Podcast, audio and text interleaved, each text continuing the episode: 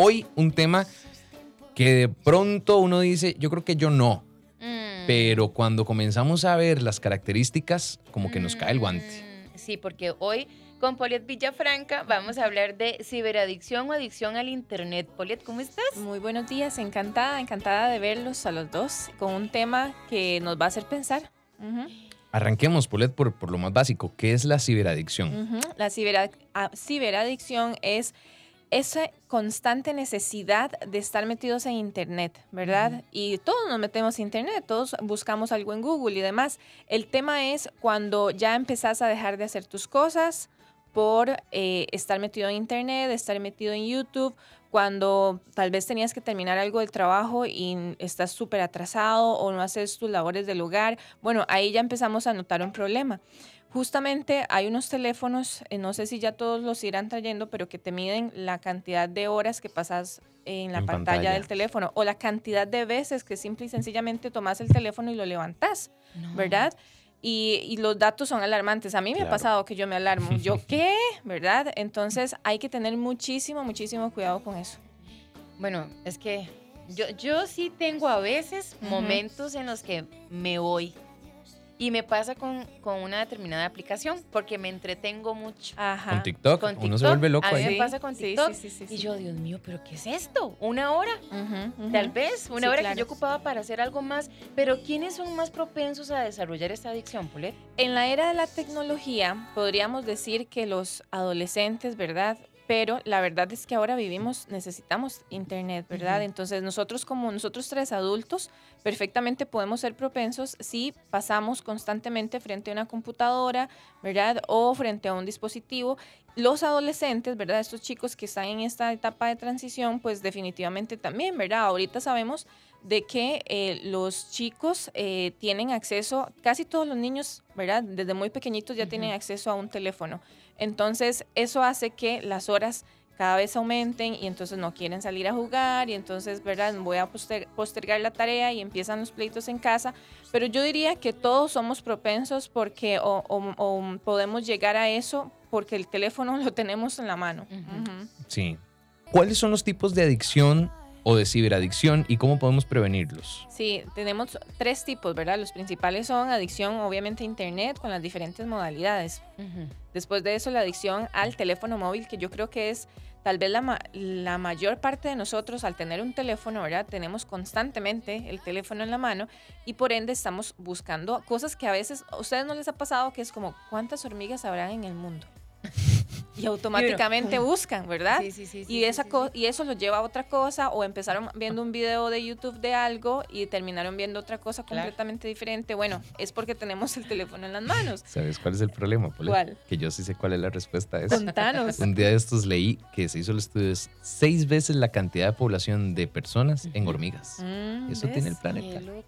Dato curioso de la mañana, pero es que son cosas que tal vez llegan a la mente y ahí tenemos una herramienta que claro. puede ser muy útil en muchas ocasiones, pero que eso nos lleva a otra cosa. Y después el número tres, ¿verdad? Adicción a los videojuegos como el Fortnite, que hace un tiempo estuvo súper en tendencia, ¿verdad? Cualquier cosa que sea online. A ver, las recomendaciones es, y lo hablábamos fuera de micrófono eh, con Jeffrey, que él se ha estado poniendo horas, ¿verdad, Jeff? Así que uno dice, son las 8 y 15, a las 8 y media, ya, Ya. suelto eso. Eso es Y una... tener voluntad. Exactamente. Y si es necesario una alarma, entonces te lo pones. Pero también creo que es poner límites, ¿verdad? Dentro de las cosas que tenés que hacer. Entonces una buena herramienta es eso. Y al mismo tiempo, cuando entras a Internet, eh, la palabra que a mí me encanta usar es estás sedado. O sea, estás sedado, entonces no te das cuenta de que el tiempo pasa y pasa y pasa y tal vez, es, ah, no, pero solo he visto cinco videos. Ah, no, pero ¿verdad? Y pe- empezás a, a justificarte. Entonces, si pones un límite de tiempo con un cronómetro, tenés que respetarlo y ser fiel, ¿verdad? A que saber de que te estás dañando la vista, que también lo hablábamos, y eh, que estás perdiendo muchísimo el tiempo. O sea, ya buscaste lo que querías, ya sabes cuántas hormigas hay en el mundo, ya apagalo. Entonces, poner límites de horas de estipuladas con un cronómetro es una muy, muy, muy buena herramienta. Tenemos un audio, una consulta que nos llega al 8990-004. Buenos días. Eh, Paulette, ¿cómo haríamos con una niña de cuatro años que, bueno, pasa pegada a YouTube Kids y cuando uno le quita la tablet es el berrinche del día, pero así berrinche nivel fuerte y eh, por más que le trato de quitar la tablet, todo siempre busca el momento eh, y, o sea, quitar la tablet es como quitarle la chupeta a un bebé. En ese caso, ¿qué se podría hacer? Yo ahí siempre le digo a los papás en temas parecidos y en este, si el niño de cuatro años no se quiere lavar los dientes, usted como papá no se los lava. Por supuesto que sí, ¿verdad? Porque si no se le van a llenar de caries. Si el niño va al baño y no se limpia, usted lo va a dejar así, ¿no? ¿Verdad? Porque eso le va a hacer también, es un, es un daño. Pasa exactamente lo mismo con, el, con la tablet.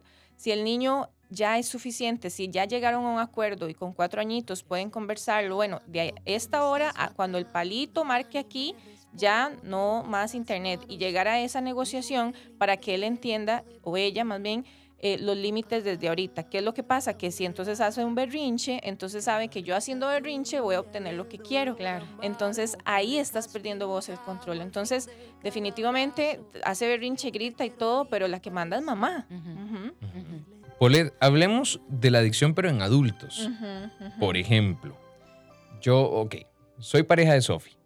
Sofi está conmigo, pero ve que yo a cada rato estoy en el teléfono. Salimos a cenar y mm. estoy en el teléfono. Sí.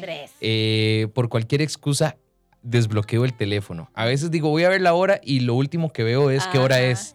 Eh, estoy en eso todo el día. Sofi está consciente de que yo soy adicto a mi, a mi celular, pero yo no. ¿Cómo manejar eso? ¿Cómo me puede decir Sofi eso a mí sin, sin, que, sin generar ahí un problema? Claro. ¿Cómo hacérselo saber a, la otra persona? La comunicación asertiva, ¿verdad? Siempre va a ser la clave. Entonces, si estamos en pareja o si estamos en la casa y resulta ser que mi esposo pasa pegado al teléfono, ¿verdad? O en la cena o, o demás, tantos ejemplos que podemos dar. Hablando, digo yo, se entiende la gente. Entonces, mira, Jeffrey, me molesta, ¿verdad? O siento que no me estás prestando atención. Me encantaría ¿verdad? Me sentiría valorada, me sentiría apreciada si en el momento que estamos almorzando, si en el momento que estamos eh, compartiendo, dejamos los teléfonos a un lado. Es un tema de dos, no es de que te digo, ¿verdad? Y yo voy a estar pegada al teléfono, ¿verdad? Y alejamos los teléfonos y compartimos y conectamos en ese momento. Pero creo que funciona muchísimo más la comunicación de este tipo, de diciendo, mira, no me siento apreciada, no me siento valorada, no siento que me estés prestando atención en este momento a reclamar, es que usted siempre es lo mismo, ¿verdad? Si con usted no se puede, entonces ya el otro, la otra se altera y hay un pleito, pero busquemos siempre comunicar desde, desde el amor y desde la paciencia, digo yo. Y Polet, ¿cuál es la causa que seamos tan adictos a esto? Mm, a ver, podríamos decir que a veces para poder olvidar ciertas cosas, ¿verdad? De, tengo problemas y entonces tengo que pensar en ciertas cosas, entonces voy a agarrar el teléfono y, una cosa lleva a la otra. Otras veces porque es una distracción y es un placer inmediato entonces eso me genera placer, ¿verdad? Como cualquier otra adicción y entonces lo voy a seguir haciendo y otro poquito más y entonces empecé con 15 minutos y ahora ya voy por dos horas y resto viendo cualquier aplicación. Entonces lo primero es, ok, devolvete al presente. ¿Cómo está tu presente? ¿Qué está pasando? ¿Por qué necesitas sedarte con redes sociales o con el teléfono o con cualquier cosa? Y empezar a hacer ese autoanálisis, ¿verdad? De decir, ok, ¿por qué yo necesito esto? Esa es la pregunta clave. ¿Por qué necesito estar pegada a redes sociales o al teléfono? Porque necesito estar informada o informado. Bueno, nunca veo televisión o nunca los mensajes no llegan por WhatsApp, ¿verdad? Entonces, de nuevo, lo que hablábamos en el primer bloque, los límites son muy importantes y retate, o es una de las cosas que quiero invitar a las personas en esta mañana, rétese, póngase un horario específico para ver esa red social o lo que sea que usted estaba haciendo y cuando termine, fin, se acabó. Le das vuelta al teléfono, lo dejas lejos y al día siguiente otra vez. Y yo creo que eso va a ir generando un mejor hábito y vas a ser todavía más productivo en las cosas que tenés que hacer. Polet, digamos, yo recuerdo cuando estábamos chiquillos que nos decían, no vea tele tan de cerca porque se va a quedar ciego y que es, ok. Hoy prácticamente tenemos una pantalla frente a nosotros todo el día, muy, muy cerca, pero más allá de las consecuencias eh, más palpables como el tema visual, a nivel psicológico e incluso social, qué consecuencias nos puede traer ser adictos a, Claro. a- a- a las redes, digamos, bueno, a- al Internet. Si empezás a consumir un tema específico, entonces puedes caer en una obsesión y entonces tenés como, a ver, y lo digo de un, de un caso muy cercano de alguna de las chicas con las que he trabajado y de las clientes que tengo. ¿no? Mm, Básicamente era como el tema de la inseguridad de las mujeres y era tanto el, el- es este tema que ella consumía que ya no quería salir a la casa, que si se montaba un Uber pensaba que se la iba a robar, ¿verdad? Y era exceso, exceso de todo, solo eso leía, solo eso veía en redes sociales. Entonces, tras de que ya tenés una adicción o tenés esta tendencia, si solo consumís un mismo tipo de tema, em, te puede llegar a, a perjudicar, ¿verdad? Porque entonces pasás pensando solo en eso. Polet, bueno, y Jeff, aquí nos llega un mensaje que dice, qué horror, tienen razón, faltando 15, o sea, para las 8, me senté a escuchar que ya venía la entrevista y decía, ya me voy a poner a hacer ejercicio. Mientras los escucho y tengo más de media hora viendo TikTok y cero ejercicio, ¿cómo cuesta? Exactamente. Ahí es ser intencional, ¿verdad? Las alarmas funcionan muchísimo y, y- y darse cuenta, ¿verdad? Esta amiga se dio cuenta. Entonces, bueno, no, no perdás más tiempo y mientras nos escuchás, empezá a hacer ejercicio. Pero eso, la, eso es lo que le pasa a muchos de nosotros, Jeffrey y Sophie, ¿verdad? Eh, ya, voy a, ya voy a lavar los trastes y me puse a- y se me fue una hora y tal vez ya en esa hora hubiera lavado los trastes, los hubiera, los hubiera guardado y demás. Entonces, Aquí lo más importante es primero saber de que tenemos un problema, de que, estamos cayendo en eso y creo que todos hemos estado con alguien o hemos sido esa persona que estamos en un almuerzo, en una cena y es como, hey, deja el teléfono y alguien nos lo dice, ¿verdad? Y nosotros ni siquiera nos, lo- nos habíamos dado cuenta. Entonces, primero saber de que estamos sobrepasando los límites. Entonces, mucha gente nos, me ha preguntado, ¿verdad? O nos, nos pregunta como, ¿cómo hago para ayudarle a otra persona? le puedes decir, pero si la persona no hace conciencia de que eso le está generando un problema, de que tal vez la postura ta- también, eso no lo, no lo hablamos, pero la postura puede traer un, un riesgo, ¿verdad? A nivel físico, de que no está prestando atención a la familia, que no está viviendo en el presente. Si la persona cree que eso no es importante o ni siquiera se ha dado cuenta, no hay mucho que podamos hacer, no podemos arrebatar el teléfono. Pero como lo hablábamos en, en uno de los bloques, la conversación siempre va a ser una buena opción, una buena herramienta de hacerle saber a esa persona. Hasta ahí llega lo que vos puedes hacer. Ya más de eso queda en un adulto responsable como somos. Claro. Ahora sí, Polet, para ponernos las barbas en remojo. Porque todos decimos, no, yo lo tengo bajo control, todo bien. Pero ¿cómo saber o cómo detectar si yo o alguien cercano, pero principalmente uno mismo, dice, sí, soy ciberadicto? Ujú. ¿Cuáles son como las cosas que, que uno, como la- las red flags ahí que Claro. deberíamos marcar? Y si tenés más de dos o tres, ya, Ujú. ojo ahí, porque Sí. se te está saliendo de las manos. Dejar de hacer cosas que tenés que hacer sí o sí, esa es una. Y si se te olvida el teléfono, si, si por A o por B se cayó una red social, se cayó, empezás a desesperarte, ¿verdad? Y vemos estos eh, cuando todo, cuando se ha caído WhatsApp, cuando se ha caído las redes sociales y después todo el mundo se vuelve loco, ¿verdad? Y es- ¿Qué será? ¿Seré yo? ¿Qué pasó? ¿Cuándo va a regresar? Ok, si ya sentís Ansiosos. Ajá, exacto. Si salís y te devol- y vas tarde y sabes que tal vez el teléfono para vos no requiera como, no es mucha necesidad por el trabajo y demás, y aún así te devolves o andás siempre el teléfono en la mano o es tu, tu escudo como lo hablábamos, ¿verdad? No, no sé qué hacer, agarro el teléfono. ¿verdad? No sé qué, cómo comportarme, agarro el teléfono. Entonces, todo eso son alertas, pero lo más impro- importante es cuando dejas de hacer tus cosas que tenés que hacer durante el día, cuando descuidas tus responsabilidades, cuando tenías que ir a entrenar y no entrenaste porque la hora que tenías te la pasaste en redes sociales o con el teléfono, todo eso son red flags.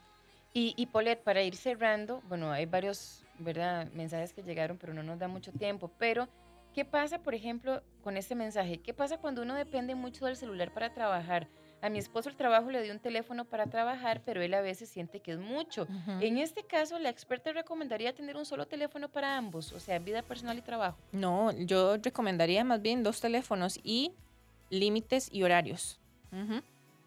Ok, muy bien. 8 con 42 minutos. Desgraciadamente el tiempo nos ganó y nos hubiese encantado seguir respondiendo preguntas, pero ya no podemos más. Polet, muchas gracias por acompañarnos acá en Bésame en la Mañana y cómo pueden hacer para contactarte. Mis redes sociales, Polet o Paulete Villafranca, tanto en Instagram como en Facebook. Y ahí siempre estoy subiendo contenido para lo que es tu salud física y mental. Y siempre es un gusto tenerte. Ay, me encanta. verte, Invíteme más. siento que siento que dormí aquí anoche, bésame en la noche, ¿Verdad? bésame en la mañana. Vamos a hacer un especial un día de estos, lo mejor de, de Frankie Ruiz Ajá. con Polet Villafranca. ¿Te parece? Encantada. Pura vida.